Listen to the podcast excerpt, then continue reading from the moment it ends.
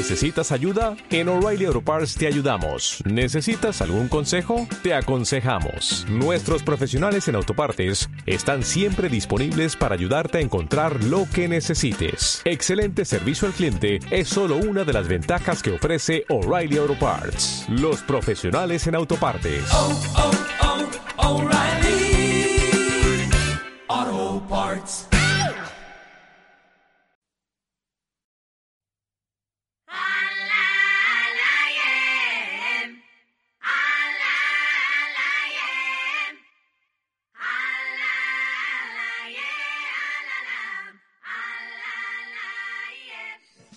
Hola Bernardo, buenas, buenos días, ¿qué tal?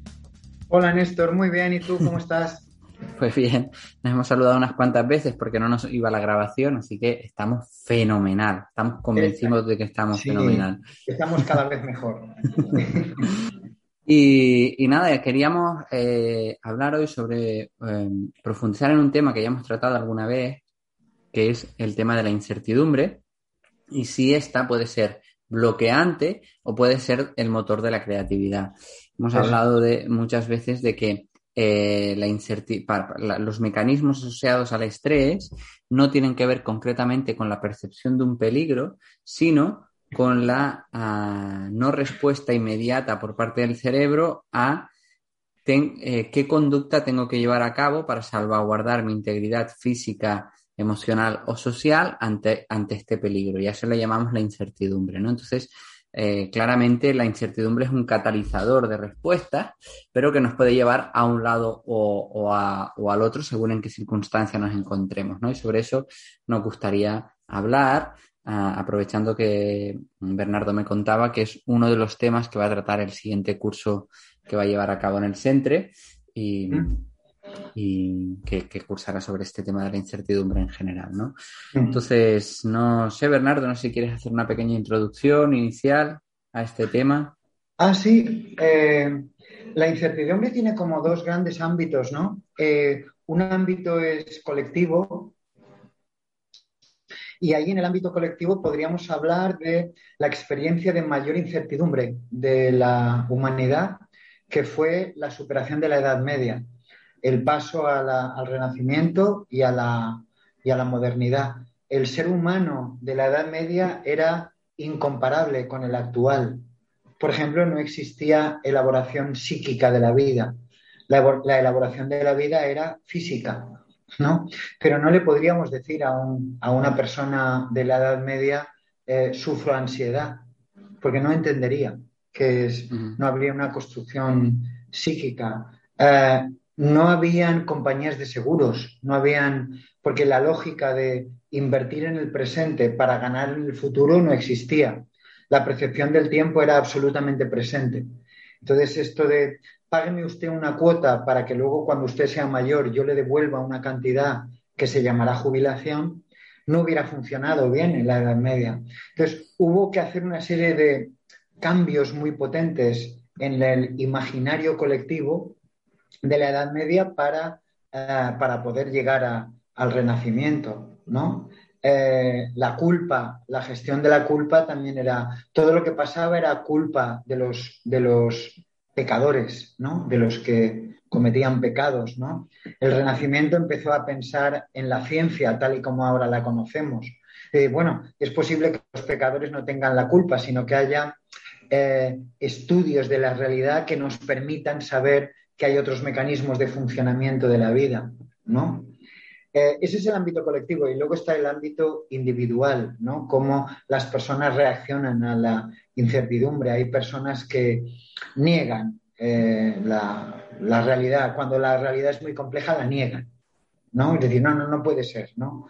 Eh, como, como dicen algunas personas actualmente, yo ya no quiero que estés más el tiempo el virus, no, no quiero porque yo no lo puedo soportar, ¿no? Otras personas eh, aceptan la vida en su peor fantasía, ¿no? Por ejemplo, el virus acabará con toda la vida tal y como ahora la conocemos, ¿no?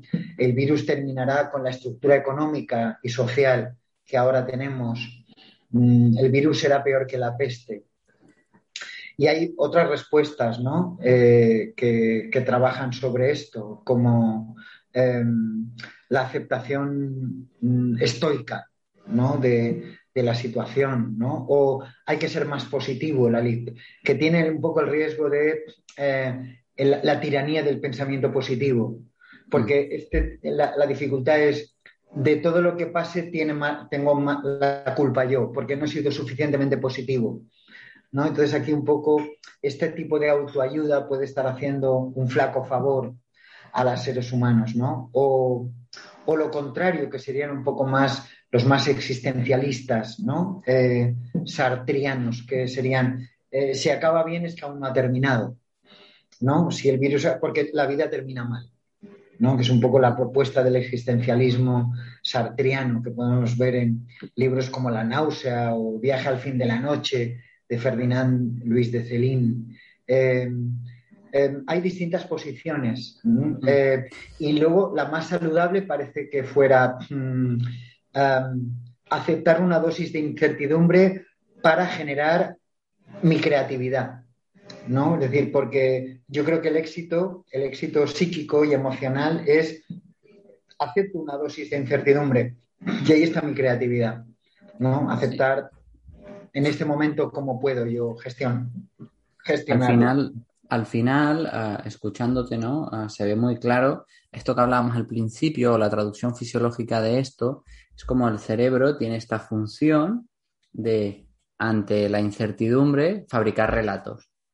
Es decir, eh, generar una conducta determinada asociada a lo que yo anticipo que podría hacer la, la gestión de esta incertidumbre, ¿no? Sí, por eso la primera herramienta, perdona, es aceptar el material de miedo que trae el cliente, ¿no? Aceptarlo, porque si no queda dando vueltas como un fantasma, ¿no? Y me parece genial lo que dices de fabricar relatos, sí. Y, bueno, que al final es, es uno de los papeles principales que tiene una parte del cerebro, ¿no? Eh, eh, interpretar la realidad y, generar un relato coherente al mismo, ¿no? que mm. tiene que ver con eso que muchas veces nos ocurre cuando no cuando vas por un camino oscuro y ves a lo lejos una cosa difuminada y rápidamente tu cerebro genera un relato de un, de un perro rabioso que está, o un jabalí que está ahí esperándote para morderte y lo ves a ese jabalí. Y cuando te acercas, cuando te acercas, dices, ay, pues si es una piedra, ¿no? Mi cerebro aquí ha generado un relato ah, disfuncional, ¿no? Y, esto mm, me recuerda, ¿no? A, hay un señor que se llama Borges que habla de las tres respuestas que tiene el ser humano ante un estrés, y ahora si entendemos que el estrés es la gestión de la, es la activación de una búsqueda en la gestión de la incertidumbre, ah, que tienen un orden filogenético, ¿no? la, respuesta al estrés filogenéticamente más antigua es congelarme, que para mí tiene que ver bastante con la negación que estábamos hablando. Congelarme es, me quedo quieto y cuando viene un depredador, ¡ah! yo me quedo quieto y que no me vea, que no me vea, que no me vea. Es algo tan inmediato que cuando, digamos, el estrés es tan, es tan potente ah, y sin tan poca capacidad de respuesta, incluso ahora lo conservamos, ¿no? Típico cuando vas a cruzar la calle y viene un coche que, no habías visto y en vez de caminar, que es lo que impediría que nos atropellara, nos quedamos congelados. ¿no? Mm. La segunda respuesta es la reacción de huida o lucha, en ese orden. ¿no? Primero intentamos huir del peligro ah, o si no luchamos. ¿no? Eh, mm. Aquí esto genera también todo un tipo de relatos determinados y por último estaría lo que tiene que ver con la negociación, pero también con la creatividad para mí, ¿no? Cuando nosotros somos capaces de ante una incertidumbre asumirla para que no veamos que haya o identificar que no hay un peligro inmediato, el cuerpo, que una respuesta al estrés básicamente es permitir al cerebro que funcione, va a mm. establecer estrategias creativas no vistas hasta el momento, porque si no ya las hubiéramos hecho, que nos permitan solucionar esta parte, ¿no? Por eso la incertidumbre en tantos casos es tan estimulante también, ¿no? Por otro lado, eh, eh, eh, ante, un, cruce de caminos el que genere más incertidumbre, dicen algunos, ¿no? Claro. oyéndote hablar pensaba que esta es la base de la pedagogía moderna, ¿no? Eh, no se puede generar un aprendizaje si no hay crisis cognitiva, ¿no? Porque si ante una lección que me dan nueva yo todo lo sé, no genero aprendizaje. Y si no sé nada ni tiene nada que ver con mi vida, tampoco genero aprendizaje. Necesito incertidumbre para poner en marcha el mecanismo de creatividad. ¿no? Es decir, eh, es, muy importante y creo que lo has descrito muy bien con las posiciones ante el estrés. ¿no? Mm. Imagino que se activará una posición u otra ante la alarma del depredador en función de lo grande que yo identifique eh, ese depredador. Si es muy, muy grande, eh, sí que entraré en estupor, ¿no? Porque no, mm.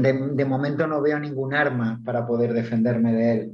Si es mm. algo para lo que tengo algo de conocimiento, puedo poner en marcha eh, otras cosas, ¿no? Y es genial que la última postura que hablabas sea la negociación, que para mí es el aprendizaje, ¿no? El reestructurar la realidad de una manera que sea viable para, mm. mantener la vida. Y al final es un tipo de respuesta, ah, podríamos decir que nos da fuerza. Es decir, ah, un estrés basado en la lucha o la vida es muy desgastante, es inflamatorio y nos quita fuerza. Pero esto, al generar un aprendizaje y hacerlo desde un mecanismo ah, genuinamente humano como es la negociación, la creatividad, el aprendizaje, incorpora una conducta nueva y por lo tanto eh, nos da una sensación muy gratificante, ¿no? Entonces mm. eh, es muy interesante, ¿no? A veces, ante las circunstancias externas que tenemos, ah, esto es muy fácil de decir y no siempre fácil de hacer, pero poner ese punto de distancia que nos permita darle la justa medida al grado de incertidumbre que tenemos, asumirlo y dar el paso hacia las estrategias creativas y no mm. ni la negación ni la huida. Claro. Y yo creo que para dar ese paso último a la negociación, eh, Jung, el doctor Jung, nos recomendaría incorporar la sombra. Es decir, incorporar eh, la parte más negativa, la amenaza más negativa. ¿no? Mm. Porque ahí es donde hablábamos antes de la tiranía del pensamiento positivo. El problema que a veces tiene un exceso de pensamiento positivo es que no incorpora las amenazas. ¿no? no incorpora. Por ejemplo, creo que la pandemia ha venido a recordarnos que además de nuestra facilidad para formular objetivos, nuestra eh, creación de estados positivos hacia el objetivo, hacia el proyecto que queremos conseguir, etcétera, etcétera, está la imposibilidad del contexto. Mm. Es decir, vale, todo eso está correcto, pero ahora hay confinamiento y no te dejo salir de casa porque hay un virus en la calle. Ah, esto el pensamiento positivo no lo había tenido en cuenta. A lo mejor para llegar a la fase de negociación última que tú comentabas antes, eh, Jung nos recomendaría incorporar la sombra. ¿no? Incorporar la peor fantasía, qué es lo peor que puede pasar, ¿no? Para tenerlo un poco eh, a la vista. Mm. Eh, o si no, es como cuando Maquiavelo decía, el análisis lleva a la parálisis, ¿no? Mm. Sí, y al, al, final, eh, incorporar lo peor también, desde un punto de vista más conductual, si quieres, ah. te, te permite te permite también generar nuevas conductas, facilitar a tu cerebro que genere nuevas conductas para aquello que es lo peor que puede pasar, ¿no? Entonces, en sí mismo, la tensión baja. Dice, ah, pero si era esto, ¿vale? ¿No? Yo mm. para esto, que ya lo veo concreto y sé lo que es, lo peor que me puede pasar, sé que puedo actuar de esta manera o de esta otra. O que, Entonces, cuando no incorporamos y solo intentamos ver la parte positiva, digamos que la sombra se hace muy grande, ¿no? Esto... Claro, de hecho, los relatos tienen a veces esa función. Los cuentos tradicionales eh, tenían como una de sus funciones incorporar la sombra, incorporar la peor fantasía, y algunos de ellos son brutales. ¿no? Lo que pasa es que luego eh, con la modernidad fueron arreglados, ¿no? Pero mm. Hansel y Gretel es, eh, habla de, la prohibición de la antropofagia, el miedo a la antropofagia. ¿no? El hombre del saco habla del rapto. Incluso la cigüeña, eh, aquí es el ave que trae los bebés, pero en la India es el ave que rapta a los bebés de las madres descuidadas. ¿no? Entonces, la cigüeña rapta en Oriente y deposita en Occidente a los niños. Habla de cosas bestiales o Marco de los Apeninos a los Andes habla del miedo al abandono, ¿no? El, asunto del abandono. Habla de la pulsión de muerte, la pulsión tanática. Y gracias a esos relatos hemos generado mecanismos de, compensación, ¿no? Eh, que, son, que son interesantes. Eh, a veces, eh, no, no quiero, no quiero oír relatos o cuentos tan tristes, ¿no? tienen una función, ¿no? Eh, estimular la tristeza, estimular el miedo, que en una dosis adecuada me permita generar un, aprendizaje. Entonces, en estos momentos, ¿no? Donde ah, incorporando el contexto vemos cosas que no dependen de nosotros, ah, pero que pueden, que nos afectan a la vez, ¿no? Mm. Que, o sea, ¿qué, podríamos, ah, no, me sale bien la palabra. ¿Qué, ¿Cómo podríamos ayudar? Sí, recomendaciones. ¿Qué es que me salía consejos todo el rato. ¿Qué recomendaciones eh, podemos, eh, cuando, cuando el contexto es muy incierto y no depende de ti, qué recomendaciones podríamos llevar a cabo para poder tener unas respuestas ah, no, menos paralizantes, digamos, ¿no? yo creo que la primera es evitar evitar. ¿No? Es decir, eh, no evitar eh, el discurso que viene a mi mente, porque si lo evito, se convertirá en monstruoso. Algo negativo se convierte en monstruoso cuando yo no quiero ni pensarlo. Por lo tanto, expresarlo, que es un poco, por eso las artes a veces van por delante de la ciencia, ¿no? El teatro, la poesía, la literatura, la música, eh, generan canciones, obras de teatro, danzas, que, aún la ciencia no ha sabido atrapar, ¿no? Pero lo que busca el arte es darle un texto, ¿no? Aunque sea estrambótico, aunque sea, eh, no sé, imposible de imaginar, ¿no? Pero mm. el arte siempre lo intenta, ¿no? Mm. Eh, yo creo que eso es lo primero. ¿Cuál sería la peor fantasía? Qué es lo que cree que... Y por lo tanto, foros de discusión sobre esto serían interesantes. ¿Qué es lo que crees que puede, qué es lo que crees que puede ocurrir como, como lo peor? Esa sería una primera recomendación. Otra, em, ¿qué recursos tengo disponibles para trabajar sobre esto?